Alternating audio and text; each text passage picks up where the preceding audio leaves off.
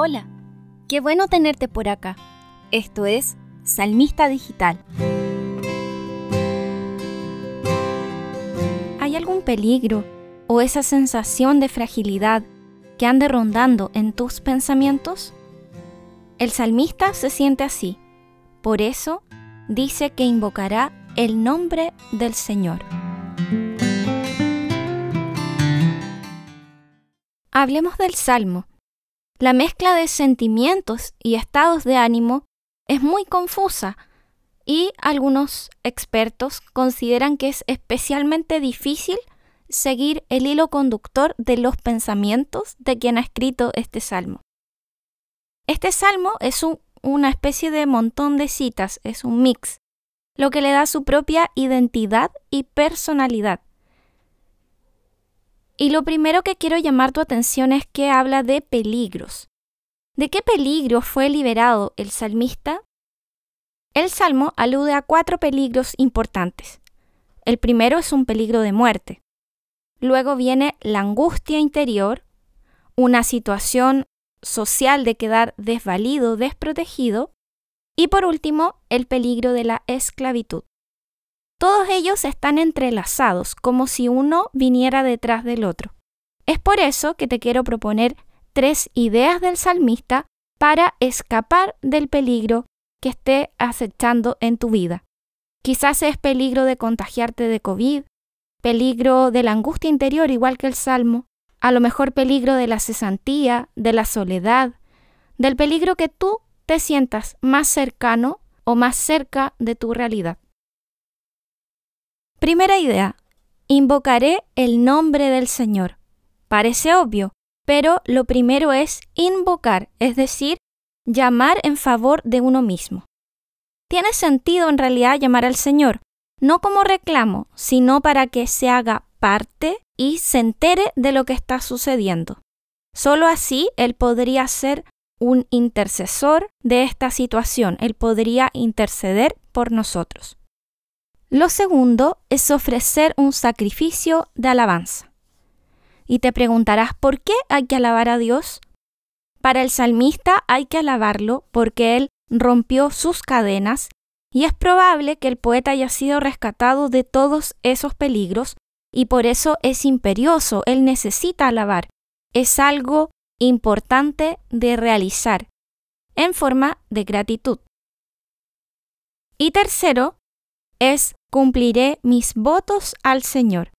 Es decir, una vez que hemos sido librados de la esclavitud, que miramos al pasado y vemos la mano de Dios siempre ahí, presente, fuerte, actuando en la vida, aunque en el mismo momento no la veamos con claridad, podemos cumplir esos votos. Pero ¿qué significaba esto de los votos en el Antiguo Testamento? Bueno, el salmista, una vez liberado, es libre para elegir a quién servir, ya no como esclavo, sino como hombre libre. El poeta entonces profesa de este modo su total adhesión a Dios después de haber sido arrancado de ese patrón que al parecer era muy malo, ¿ya? Y algunos también interpretan que ese patrón, ese esclavo, es la muerte.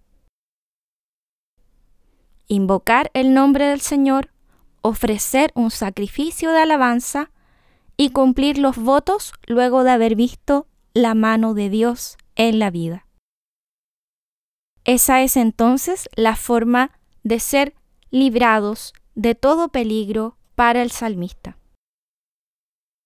Señor, danos la gracia de ver tu actuar en nuestra historia, en cada paso y en cada momento que cuando te invoquemos, tú vengas en nuestro auxilio y nos libres de nuestras angustias.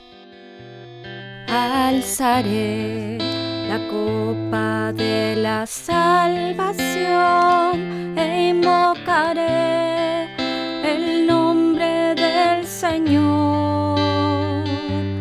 Alzaré salvación e invocaré el nombre del Señor.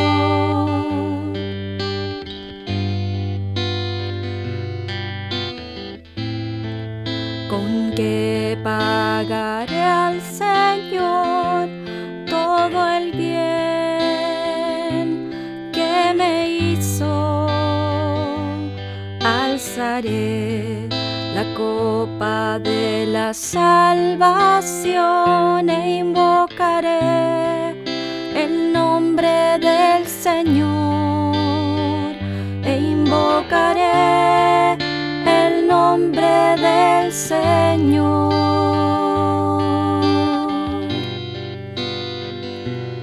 Alzaré la copa de la salvación invocaré el nombre del Señor. Qué penosa es para el Señor la muerte de sus amigos. Yo, Señor, soy tu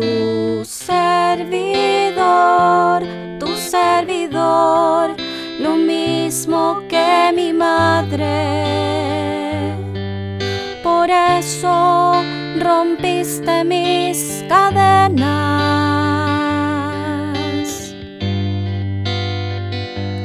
Alzaré la copa de la salvación e invocaré el nombre del Señor.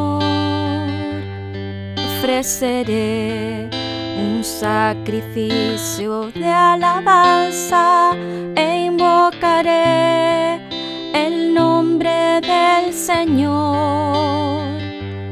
Cumpliré mis votos al Señor en presencia de todo su pueblo, presencia de todo su pueblo.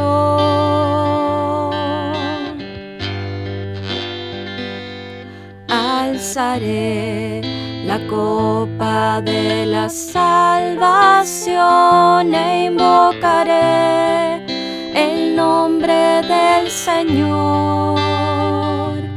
Alzaré la copa de la salvación e invocaré el nombre del Señor.